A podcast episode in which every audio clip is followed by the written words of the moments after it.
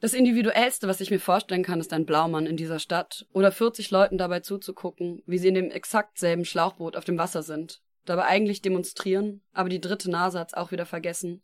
Und ihr tragt ja gar keine Blaumänner. Deswegen wird euch das auch verziehen. Und dabei seid ihr nicht alleine oder besonders unaufmerksam, sondern zusammen und das ist ja auch schön. Aber auch nur, weil ihr alle so schön seid.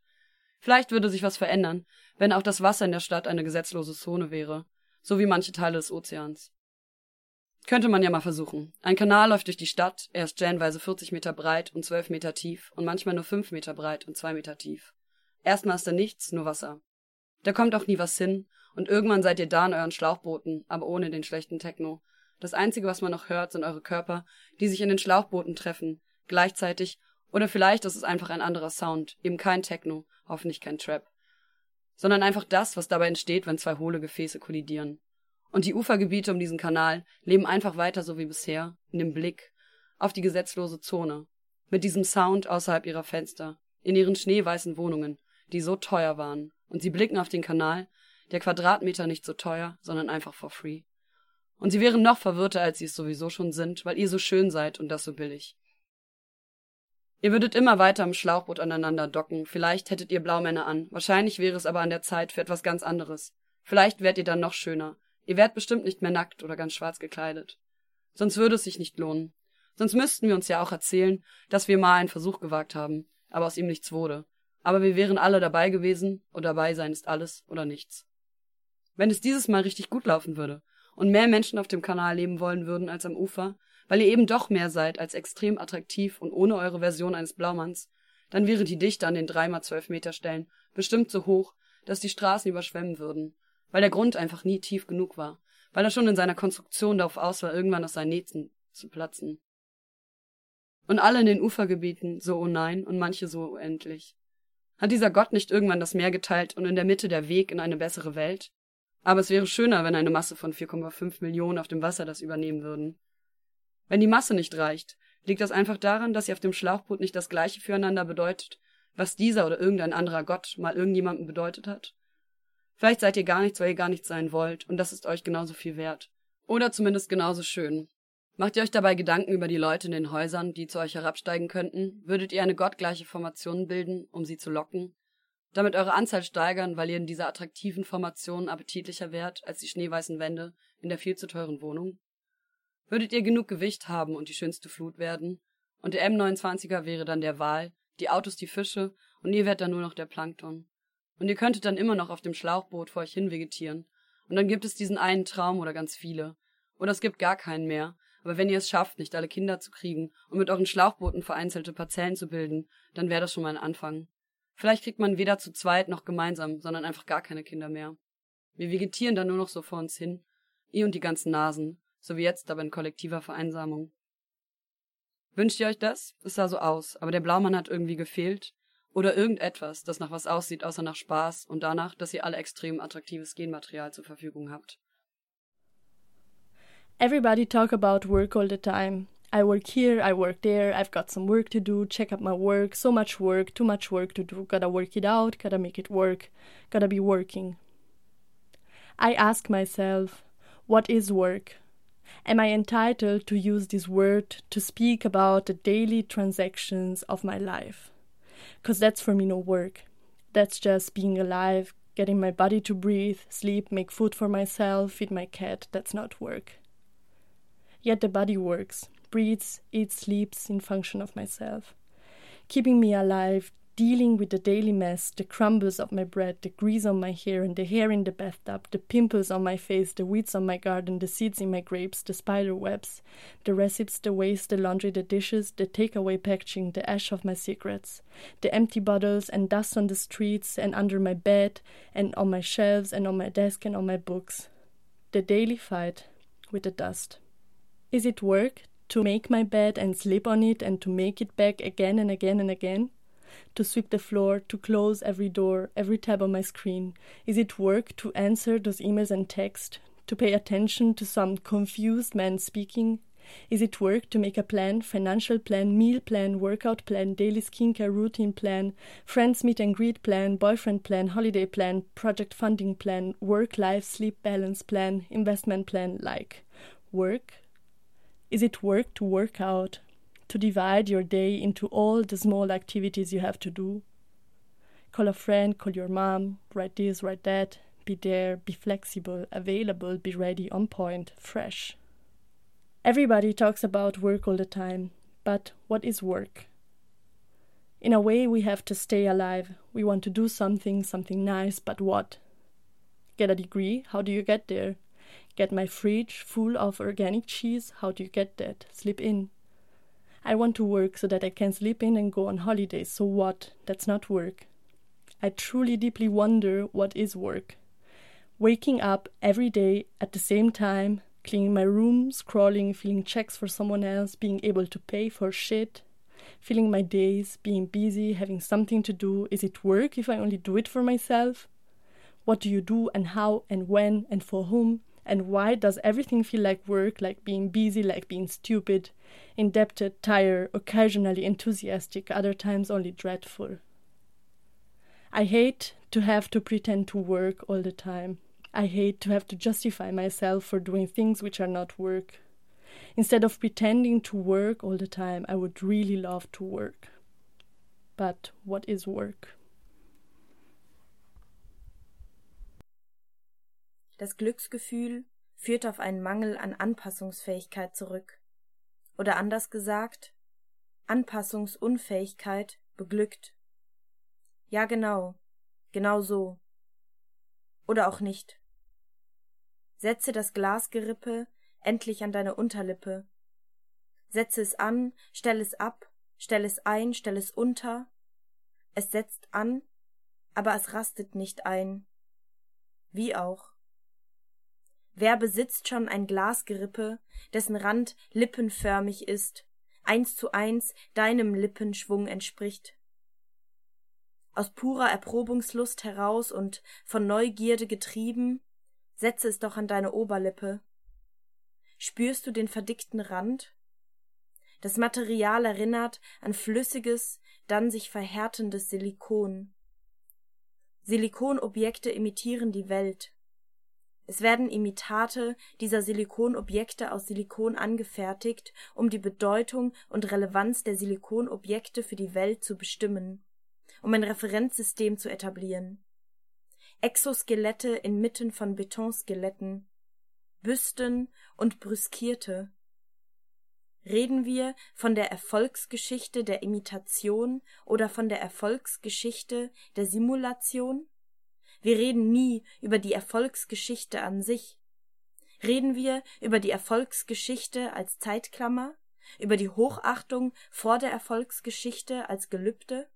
Die Erfolgsgeschichte legt das Gelübde ab, die gegebenen Verhältnisse zu akzeptieren und zu bekräftigen. Deswegen die Assoziation. Ein Glasgerippe, ein Glasobjekt oder Glasimitat aus Silikon, das seine Kältewellen über die menschlich warmen Lippen hinweg entsendet. Kein Gegensatz, ein Übergang.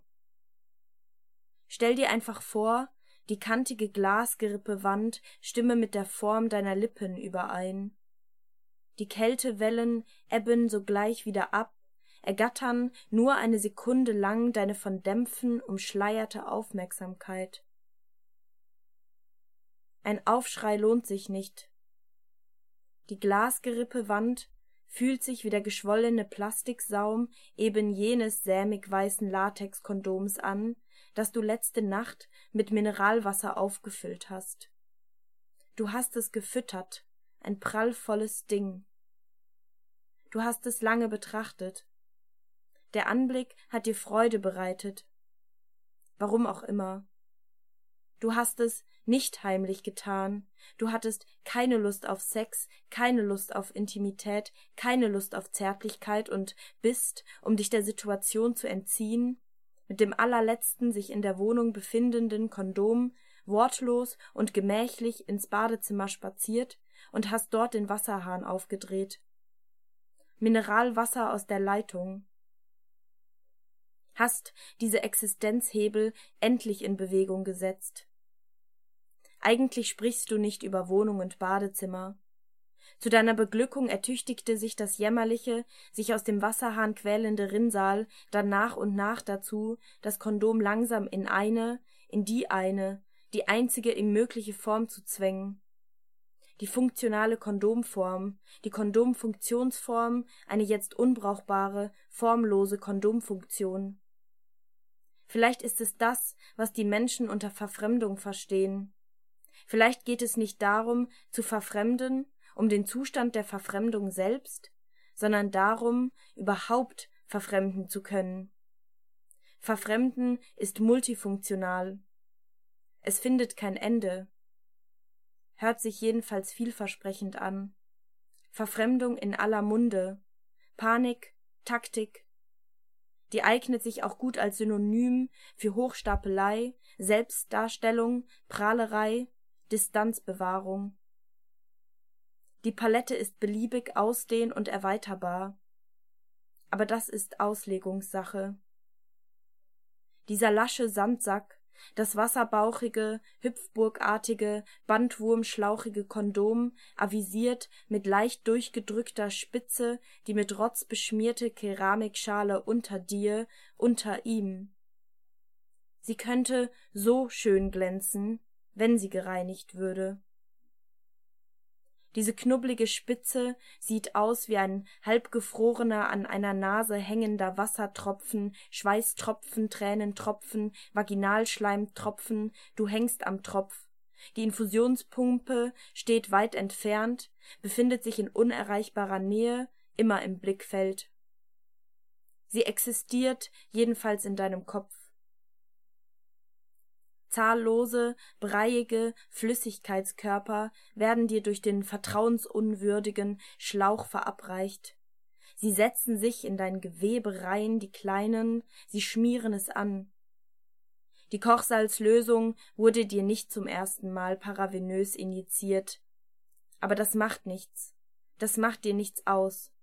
Das ist nur eine Frage der Gewohnheit, sagst du zu dir, das Waschbecken dient als Trog für das entführte Kondom, für den ungewollten Sex, für das Begehren, das sich in ein Begehren nach der Faust umgewandelt hat, das sich, nicht ausgelebt, angestaut, darin entleert. Wie ein Eiszapfen zielt das Kondom auf den Waschbeckenboden. Du lässt es fallen, du willst, du wünschst dir, dass sich sein Inhalt durch die Keramik schraubt, bohrt, sie zerlöchert, für jeden Samen ein Loch im Material hinterlässt. Wasser oder Sperma. Das eine steht für das andere, ist doch auch egal. Unbedeutend und unbeachtet landen die Samen oder das Wasser auf dem weißen Fliesenboden, assimilieren sich, werden zertrampelt, verschwinden. Eine Stunde lang hängst du nach dem Erlebnis an der metallenen Badezimmertürklinke. Erstaunlich, dass sie dein Gewicht hält. Bis der Starke kommt, in der Absicht, dich wegzutragen, der Starke, der Strake, der Scharke, wie du ihn nanntest und manchmal immer noch nennst, wenn du an ihn zurückdenkst. Die Klinke wird nach dem Vorfall abgeschraubt und die Schrauben und die Klinke selbst an einem dir unbekannten Ort verstaut, wie ärgerlich. Dafür steht die Tür jetzt immer offen total vermasselt. Du hast diesen Anblick, er erinnert dich daran, dass du nichts zu sagen hast, dass über deinen Willen hinweg entschieden wird. Es lässt sich auch ohne Willen leben, sagst du zu dir. Wer braucht den schon? Ich kann auf ihn verzichten. Jenseits von Müdigkeit, jenseits von Mündigkeit, Berechne deine Mündigkeit nach der Goldmenge in deinem Mund. Mündigkeit und Gold im Mund. Gold im Mund bedeutet Mündigkeit. Bitte. Das ist dein Kommentar zur strategischen Aneignung von Exklusivität. Deine Analyse des Exklusivitätskartells, eine Exklusivität, die ihren Exklusivitätscharakter einbüßt, weil sie, um ihre Exklusivität zu wahren, auf die Exklusivität ihrer Exklusivität verzichtet ebenso offen, einladend, ausladend klafft die Wunde, welche die Infusionsnadel auf in deinem Arm hinterlässt, so dass das entzündete Gewebe irgendwann hervortritt, es wölbt sich geradezu nach außen und klagt ein, beachtet zu werden. Du siehst wieder das Bild einer Mutter, die Luft in den Infusionsschlauch bläst, der in einem Kinderarm verschwindet. Es ist ihr viertes Kind, das auf diese Art und Weise stirbt. Dir geht es nicht besonders gut. Irgendwie sieht der sich um die Wunde abzeichnende Bluterguss aus wie ein Aquarell. Ein unaufgeregtes, allzu verwässertes Aquarell. Blumige Kringel oder wie eine in blau-violette Lebensmittelfarbe getränkte Zimtschnecke. Du dachtest, ach, so schlimm kann es gar nicht sein. Das Keramikwaschbecken, das gerade noch als Auffangbecken für deine Projektion herhielt, liegt jetzt in Fragmenten auf dem schon zerklüfteten Parkett in der Küche.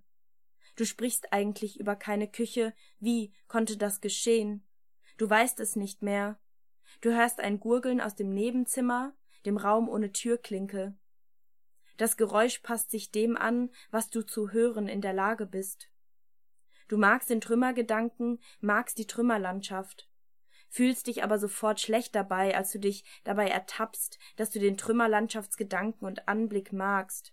Vielleicht magst du ja nur dich selbst, fühlst dich gleichzeitig auch wieder gut, weil du dich selbst auf die subtil, leicht mitschwingende Affinität zu Destruktivität und Morbidität aufmerksam gemacht hast. Du denkst an deine Bedürfnisse. Welches Bedürfnis liegt meiner Begeisterung für das zertrümmerte Keramikwaschbecken, das mich lockt, indem ich mich räkele, zugrunde? Was für bezaubernde Brocken, billige Brocken, ein dich emotional berührendes Brockenbett, kein Himmelbett, kein Wasserbett, ein De-Existenzialismus-Nest oder ein Entessentialismus-Nest, ein Nicht-Netzwerk aus Brocken. Am nächsten Tag wirst du entbinden.